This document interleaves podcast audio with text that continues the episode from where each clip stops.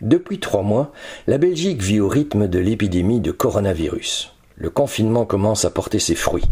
Le gouvernement ouvre la porte à davantage de liberté. Le soir a décidé de retracer ces trois mois dans les yeux de dix témoins. Ils sont policiers, infirmières, médecins ou restauratrices. Il y a aussi une coiffeuse, ou une malade restée dans le coma, une chômeuse reconvertie en traceuse de contact, une institutrice, une mère de famille et une directrice de maison de repos. C'est à travers leurs yeux qu'on va découvrir comment ces treize semaines ont totalement bouleversé le pays. Épisode 3 La vie à 1m50 Le soir. Repensons notre quotidien. Le 15 mai, le restaurant Oria à Bruxelles rouvre pour du takeaway.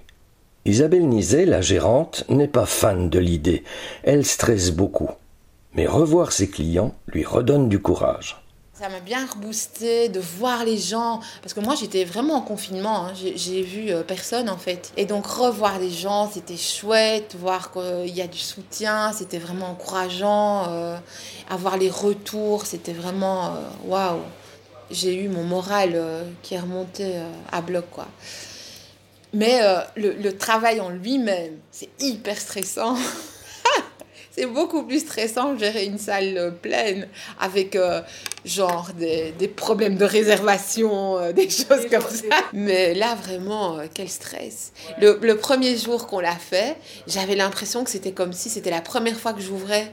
J'étais mais stressée. C'était incroyable, dans un état de stress c'est totalement une autre façon de travailler. Il faut Enfin, je sais pas, quand un resto, euh, le resto est, plein ou même ils sont stressés dans la salle parce qu'en plus il y a des gens qui attendent ou il y a des petits stress de réservation, etc. Je veux dire, il y a toujours, nous, on, reçoit les commandes en bas, ben, on, a un timing ou alors en bas ils nous disent attention, euh, ils ont séance de ciné dans 30 minutes, euh, donc on les fait passer avant. Enfin voilà, on a des directives aussi.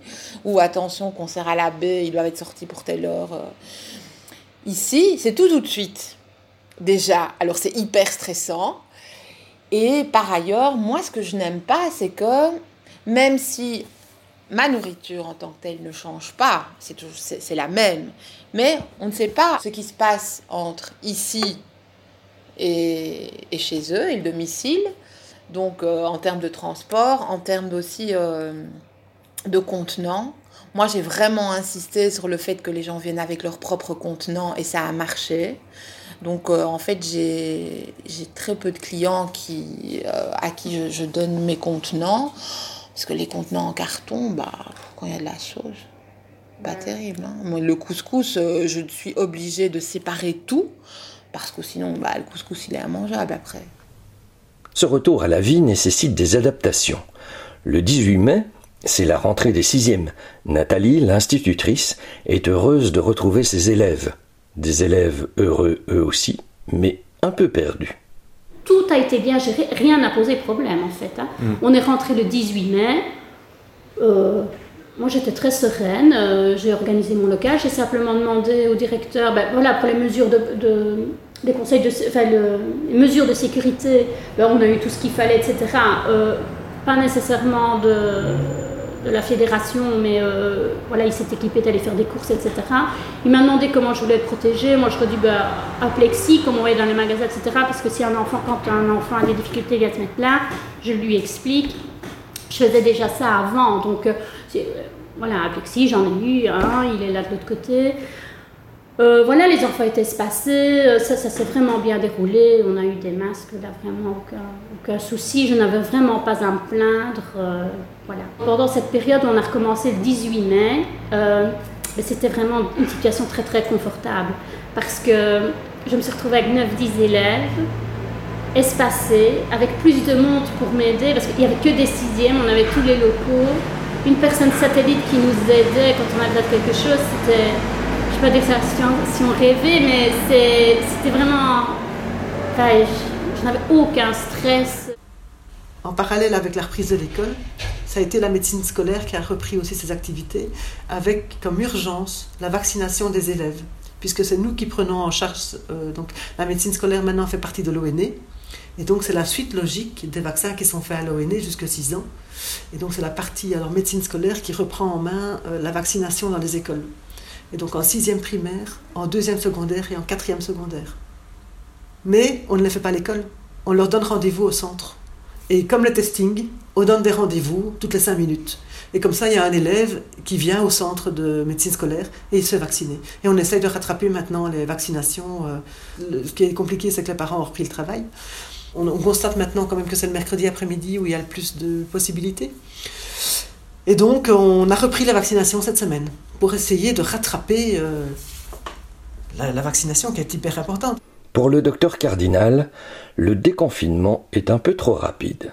Je vous cache pas que je trouvais que ça allait vite. Parce que moi, ayant eu l'expérience de l'Italie, j'ai trouvé, et même ma famille m'a dit, mais vous êtes fou chez vous, euh, enfin vous êtes fou quoi.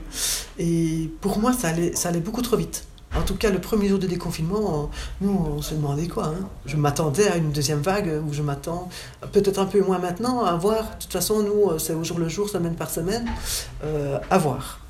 Mais quand j'ai entendu ça, je me suis dit, ben, on aura une deuxième vague, si pas au mois de juin, euh, juillet, c'est certain. quoi. Du côté de Charleroi, Cathy est restée plusieurs semaines dans le coma. De retour chez elle, elle a 16 kilos en moins et des muscles qui ne répondent plus. Ce que je garde sur le, dernier mois qui s'est passé, ma, récupération. Je ne sais pas à quoi elle est due, mais maintenant cette chance, euh, on peut l'avoir de différentes manières, on peut l'avoir dans la chance, on peut l'avoir dans... Il y a des gens qui disent qu'ils ben, ont prié, il y a beaucoup de gens qui se sont mis à prier, qui m'ont donné à prier, on a été mettre des bougies, on a fait des... Il y a plein de gens. Donc, est-ce que je vais dire, voilà, je ne sais pas d'où ça vient, mais je pense qu'il y a quand même... Euh, mhm. Je ne sais pas pourquoi je suis là, mais voilà. Je ne suis pas encore... Euh, à partir du moment où j'ai pu me laver toute seule, je me suis dit, euh, voilà, ça, ça va. Je, je, refais à manger, mais il n'y a pas longtemps. Hein. Conduire, ça fait une semaine. Refaire à manger aussi, ça ne fait que deux semaines, hein, une semaine ou deux que je refais à manger. Hein. C'est un jour à la fois, en fait. Mhm. On se dit, ah, mais ça, je fais. Remettre mon pantalon. En fait, on réapprend. On réapprend à, à s'ébrouiller. Mhm. Mais c'est nécessaire. c'est il fallait, il fallait pas que je dépende toujours à demander.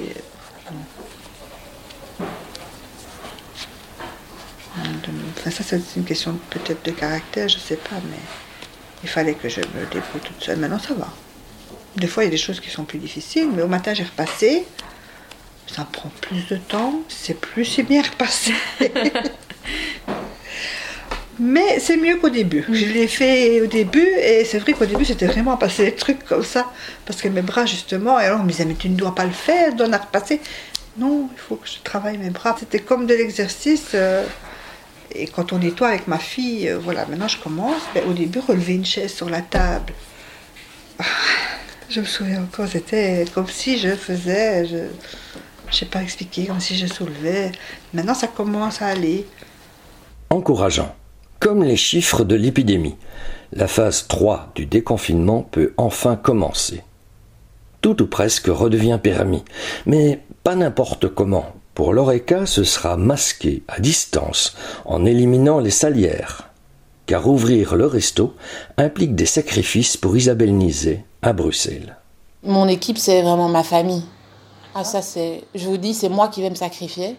Donc, j'ai décidé de travailler sans salaire euh, non pas que j'ai de l'argent de côté, absolument pas, mais je me dis que comme mon compagnon euh, prend en charge, je vais dire, les, les, charges quotidiennes, et que bah, quand on travaille dans un resto, on a déjà euh, toutes les charges alimentaires en moins. Et par ailleurs, bah, on travaille tellement que de toute façon, on n'a pas, on pas le temps de faire beaucoup de choses à côté. Et vu que je vais ouvrir en plus, un jour en plus, mes, mes cinémas, euh, etc., je suis une grande fan de cinéma, bah c'est fini. Pour le moment, en tout cas. Je ne retrouverai pas le salaire, euh, un salaire normal, mais euh, pouvoir me, me payer petit à petit à partir de début 2021. ce sera peut-être pas possible au tout début de l'année, on verra bien. Donc, les, les, les, beaux jours ne sont pas encore pour demain, mais je n'ai pas peur. Je n'ai pas peur parce que je pense que j'ai été assez euh, reboostée avec mes trois semaines de petit écueil. Euh, boostée par le, retour des, des clients. Et voilà, et je pense que c'est le plus gros truc, c'est la plus grosse secousse qu'on vient de vivre. Si on y passe à travers, bah, je crois que plus rien ne pourra nous atteindre. je sais pas moi. Plus rien ne pourra nous arriver, quoi, de pire. Les restaurants boivent la tasse. Les écoles, elles, revivent. Fini les règles strictes et les bancs écartés, comme dans les pensionnats des années 80. Nathalie revit. Moi, je travaille beaucoup par projet. Je- mes enfants sont rares. Moi, je fais rarement des photocopies. Je fais pas des tas de photocopies, etc. Euh, on fait des choses concrètes. Donc, par exemple, aménager le poulailler. euh, la toute première fois qu'on l'a fait, c'était pas cette classe-ci, c'était une autre. Ben, ils ont mesuré, on est allé chercher le grillage et tout. euh, on, a fait des choses concrètes. Ici, revenir à l'école le 18 mai, c'était, on pouvait rien. En fait, les enfants ne pouvaient rien se passer. Donc, c'était revenir sur des feuilles. Que je travaille sur des feuilles. Mais donc maintenant, moi, je suis contente parce que plus de liberté. Quoi. On va pouvoir ressortir des jeux. Je- J'ai j'ai tout épuré. J'ai essayé de mettre tout. On ne pouvait toucher à rien. Les enfants ne pouvaient pas toucher aux portes, les murs et tout. Donc ici, on va pouvoir ressortir certains jeux, faire de la manipulation. euh, voilà. La médecine générale reprend elle aussi, mais pas comme avant. Ça va être difficile parce qu'on a repris la médecine générale, mais pas telle qu'on la conçoit. C'est-à-dire que moi, je, voilà, je, je vous ai dit, ça fait maintenant, euh, euh, pas 25 ans, mais 24 ans euh, que je fais de la médecine générale. J'ai des alors on a, je pense que chaque médecin généraliste a des contacts privilégiés avec certains patients et de leur famille, et des contacts proches, tactiles. On a des, des contacts tactiles avec nos patients et de me retrouver face aux patients sans pouvoir faire la bise, sans pouvoir les, les réconforter quand il faut, parce que, enfin voilà, moi je suis comme ça, et en les examinant avec un, de chaque, côté du bureau, enfin moi j'étais souvent à côté d'eux avec une chaise à côté, on prenait par l'épaule, tout ça, et le fait de mettre un masque et une blouse pour les consultations, eh bien je fais travailler avec les pieds de plomb. Oui. Tout dépendra de l'évolution euh, de l'épidémie, euh, si on peut se déconfaire, si on peut enlever nos masques et tout. Mais là, pas sûr, hein, encore parce que c'est une drôle de période maintenant, parce qu'il y a les allergies, donc c'est des symptômes bien typiques. C'est une période d'angine, mais tout ça font partie des, symptômes de coronavirus et donc il faut tester les gens. Et donc on n'est pas, je pense qu'on n'est pas sauvé avant l'année prochaine. hein. Et moi, j'aurai un après Covid qui va être très difficile. Ouais. C'est sûr. Cathy aussi reste très marquée par son passage à l'hôpital. Elle sait qu'elle revient de loin. Et elle sait à qui elle le doit. J'ai été marquée par le service Covid, je vais dire. Par, ce, par ces infirmières. euh, ouais, ouais, c'est. Je suis euh, en admiration devant ces gens-là, oui. Ouais, ça c'est. C'est mon gros coup de cœur, je vais dire. Ouais.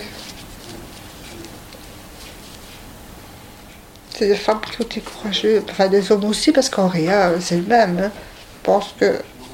On n'imagine pas. Je pense que les gens n'imaginent pas. euh,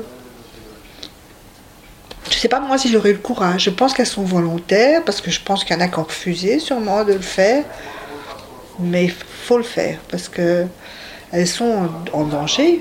Il faut reconnaître, c'est des gens qui sont en danger. euh, ils sont vraiment en contact avec le- la maladie, avec le... Et puis les conditions de travail, elles étaient en... Elles avaient chaud. euh, et ça reste, moi je sais bien, euh, j'avais mes cheveux gras. Après trois semaines de coma, j'avais mes cheveux gras. Je disais, il faut laver mes cheveux s'il vous plaît. Et elles ont pris leur temps, elles m'ont mis, elles se sont occupées. euh, Non, avec le sourire. Pourtant, il y a d'autres patients, mais elles ont pris le temps. Non, et puis, puis le toucher, je vais dire, avoir le courage quand même de, de rester avec quelqu'un dans une pièce fermée et qui qu'on sait qu'elle est, mal, qu'elle est malade, c'est pas, c'est pas évident. Cette crise du coronavirus, ça a été du stress, de l'émotion, de la solidarité aussi. La Belgique et les Belges commencent à peine à s'en relever. et ils ont de gros défis devant eux. Le monde d'après commence maintenant.